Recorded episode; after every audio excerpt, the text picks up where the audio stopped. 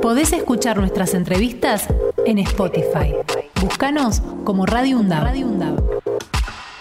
Muy bien, son las 11 de la mañana y dos minutos. este, Axel y a todo nuestro público, saludamos a los que se incorporan a partir de las 11 también. Sí, señor, así Queremos es. comentarles que este, la justicia, en este caso el jugador federal y correccional número uno de Lomas de Zamora, está procesando a un jefe eh, policial por abuso de seis subalternas, Axel. Seis, Abuso ¿eh? por seis subalternas, Sí, nada y más y estamos nada en, menos. en contacto con Claudio Benchiaruti, que es el abogado de estas, eh, creo, entiendo que de las seis víctimas, se lo vamos a preguntar a él. Eh, ¿Qué tal, Claudio? Buenos días, ¿cómo te va? ¿Qué tal? Buenos días. Bueno, eh, gracias por eh, llamar y obviamente por la difusión de, de este tremendo caso, ¿no? Podríamos empezar, doctor, este, haciendo un, un relato histórico de lo que fue pasando y cómo, cómo, llega, este, cómo llegan a esta instancia. Sí, por supuesto. Bueno, eh, la realidad es que son hechos que venían ocurriendo ya hace eh, varios años, eh, desde que a este, este y el inspector Eduardo Medina es eh, jefe de inteligencia de la, de la Policía Aeroportuaria, estaba, Sí. si bien tenía la jerarquía de inspector, estaba ostentando un cargo muy importante eh, dentro de lo que es la, la estructura de la, de la, de la PCA. Eh, bueno, esa situación y, y sobre todo que también tenía un vínculo muy directo con el- la- las autoridades máximas, eh, era eh, él se aprovechaba de esta situación justamente para eh, abusar de varios oficiales que tenía ahí bajo su cargo. Pero la situación es que eh, la- el- más allá del cargo que ostentaba, sino cómo se desenvolvía él en su, en su labor, era lo que generaba a, a las víctimas justamente no, no denunciar o no hablar respecto a lo que estaban vivenciando, porque esta persona lo que hacía era, te- eh, como tenía contacto directo con, con la superioridad, ordenaba un traslado a otra provincia, armaba causas, Ah. todo eso que se fue acreditando también mediante testimonios y que, dicho sea de paso, informo que fueron más de 25 testigos que, que, declararon en la causa, este, y bueno, informaban este, este, modus operandi de, esta persona, y eh, eso es lo que daba miedo, anulaba, dice llanamente, a las víctimas a, a- a denunciar. Ahora, la situación cambió cuando en octubre eh, una de las víctimas eh, se dirigió a al Centro Integral de Género de la Policía, de la Policía Aeroportuaria, que es donde ellas eh, o tienen la posibilidad por lo menos de denunciar eh, todas las situaciones de abuso, de acoso.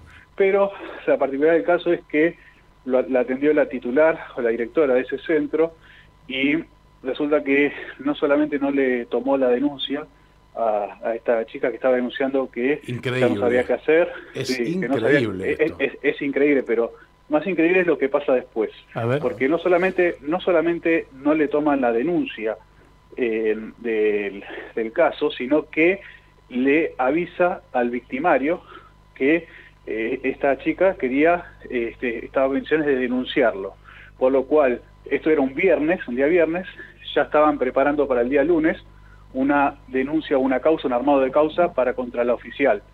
La oficial se entera, que se entera por los compañeros de que eh, eh, este, el inspector Medina estaba diciendo que, se- que estaba denunciando pavadas ahí en género y que, le, que, la, que le, aquí, liter- perdón por la palabra, Sí. literalmente fueron textuales las palabras, la voy a hacer mierda.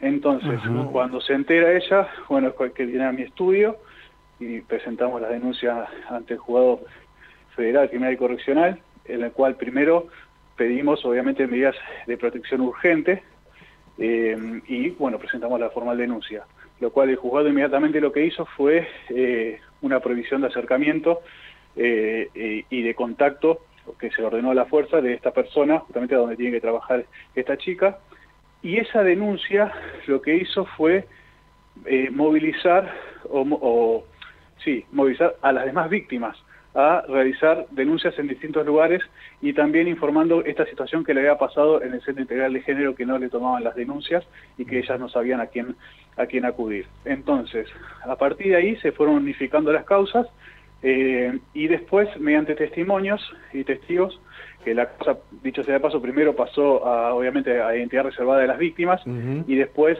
a secreto de sumario porque eh, las, la mayoría de los testigos eran eh, funcionarios de la PCA y tenían miedo de declarar también a represalias. Entonces Claro. hubo una medida de protección que adoptó el juzgado que actuó muy bien en ese sentido y este, eh, pudo recabar más de 25 testimoniales en el que daban cuenta de, del accionar de esta persona, de cómo abusaba, se aprovechaba de, de estas, de estas oficiales y este, después en el caso de que, de que cuando había rechazos de alguna o, o, querían actuar en consecuencia le hacían armados de causa o incluso hubo casos en que quedaron acreditados que también se le dio el pase a otras provincias a algunos oficiales que cuando querían denunciar estos hechos. Doctor, Así que Sí. Buen día, Axel Gomendi lo saluda. Quería preguntarle esto, ¿nos puede decir desde cuándo comenzó esto y si usted es este, el abogado de todas las víctimas, de estas seis, por lo menos que fueron las que hicieron la denuncia? Bueno, hay, hay hechos este, que se cuentan de hace dos años, Ajá. incluso atrás. Pasa que eh, él, él no, no, no, o sea, eh, empiezan a, a, a, relatar las víctimas de, de, esta área, cuando él llega a esa, a esa área de inteligencia sí. del SEA, que le dicen ellos, eh, donde empiezan a ocurrir todos estos hechos. Entonces, cuando él llega ahí este, con, y con el aval de la superioridad, entonces comienzan a, a, denunciarse, bueno, por lo menos en las denuncias surgen hechos desde a partir de, de ese mismo momento que dan cuenta de hechos de hace dos años eh, atrás. Y después, eh, cuando yo presentamos la denuncia con la primera víctima, uh -huh. hubo otras que habían presentado en, en, en fiscalía de Seiza o, o administrativamente a, a, asuntos internos y después se enteraron, obviamente, y de, de, esta situación informaron al juzgado, hicimos que se unifiquen las causas y después este, ellas este, me contactaron eh, eh, para que las represente. Y después uh -huh. de los testimonios de testigos, resulta que eh, cuando estaban tomando testimonial a los testigos que iban citando, surgen otras víctimas más, con lo cual claro. este, instan a la acción penal y bueno, también este, deciden que las represente en, en este caso. Así a que bueno. A este jefe policial eh, eh, obviamente lo, lo, sumariaron y lo retiraron del cargo o qué pasó con él? Bueno, eh, eso fue también una lucha eh, fuerte al principio porque si bien se había logrado la protección y, se, y, se, la, y la restricción, como que al principio el, el, el, inspector este seguía en el cargo, lo que eh, a las víctimas, por eso también era una de las cosas que, que, que, querían acudir a género, porque género también incluso si actuaba, le podían dar las licencias a las chicas para que puedan este, claro. no, no asistir a trabajar por este, por este motivo. Claro. Entonces, la, igual lo veíamos injusto, que ellas no vayan por eso, por lo cual este, la presión y este, del, de, que se logró por la vía judicial y por la vía administrativa hizo que obviamente después este, lo, lo, apartaran por más aval que tenía de la, de la superioridad. Así uh -huh. que hoy en día se encuentra este, en disponibilidad, sí, okay. está, hay un sumario administrativo en curso uh -huh. y hay un procesamiento en curso que si bien está apelado, que, bueno, esperamos los resultados y la confirmación ahora para estos próximos días, que bueno, en ese caso le estaré actualizando si lo desea, ¿no? Correcto. Y doctor, y a su consideración, ¿cómo actuó Asuntos Internos de la PCA? ¿Cómo, cómo actuó? Uh -huh. ¿Cómo frente, actuó? frente, no, ¿cómo actuó frente a esta situación? Y frente a esta situación, bueno, este, ellos ni bien tomaron eh, conocimiento del hecho, bueno, la citaron a, a la primer denunciante uh -huh. eh, para que declarara ahí y la verdad es que fue una, una declaración de, de muchas horas, ¿sí? Uh -huh. Porque, bueno, ya era, era como que la primera vez que ella sentía contención, digamos, dentro de la fuerza para poder descargar todo lo que estaba vivenciando, todo lo que claro. Estaba, Así claro. que a partir de esa denuncia también administrativa citaron a un montón de oficiales e incluso a varios de los testigos que están también en la, en la causa penal. Uh -huh. Así que bueno, y ahora hay un sumario que está avanzado, pero obviamente también está muy expectante a, a las resueltas de, del caso penal. O sea, el accionar eh, fue positivo, digamos, de asuntos internos. Eh, Ahora, exactamente, el accionar hasta, hasta ahora viene bastante eh, positivo, por supuesto, viene es una investigación uh -huh. administrativa que está ahora, o sea, en una etapa presumarial, digamos, está, por lo cual este uno todavía no, no, no puede ni tomar vista, uh -huh. ni, ni, ni, nada, hasta, hasta, esperar que realmente se, se decrete la apertura y avance. Pero claro. bueno, este, esto va a estar sujeto también a, yo creo que después del procesamiento ya ellos van a avanzar y ahí se va a saber un poco más. Uh -huh. eh, doctor, la, las últimas, ya está muy claro y muy bien planteado el asunto por, por, por lo que usted nos acaba de relatar. Eh, uh -huh. Lo que a mí me gustaría saber es, eh, este, este tipo de casos, ¿qué le dice su experiencia? Eh, eh, muchas veces el castigo es eh, ponerlo a disponibilidad o darles la baja, pero debería ir presa, ¿no? Una persona que, que, bueno, que es abusador.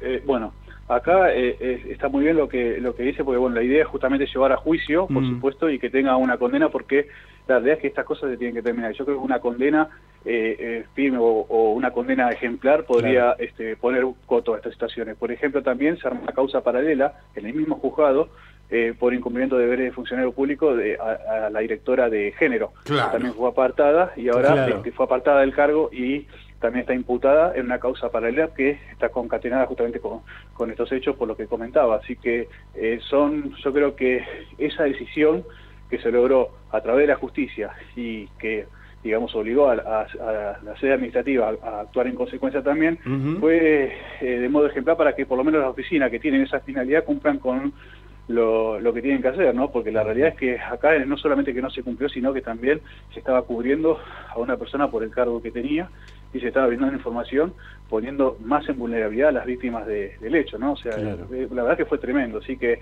la idea nuestra, por supuesto, es lograr una, una condena ejemplar justamente para que se termine todo este tipo de, situaciones, por lo menos ahí en el ámbito de, esa institución. ¿Nos repite nuevamente el, nombre del acusado, del procesado, mejor dicho? Eh, sí, el, procesado es el inspector Eduardo Medina. Que, acá en los medios aparece como Queco. Sí, es, el apodo, es el apodo que... Utiliza la inteligencia. Exactamente, en la fuerza se la conocía por ese, por ese nombre. Eh, y también las declaraciones de, de, sus representadas este, hablan de, situaciones de tocamiento, insinuaciones, beso en la boca en contra de su voluntad y todo este tipo de actitudes, ¿no?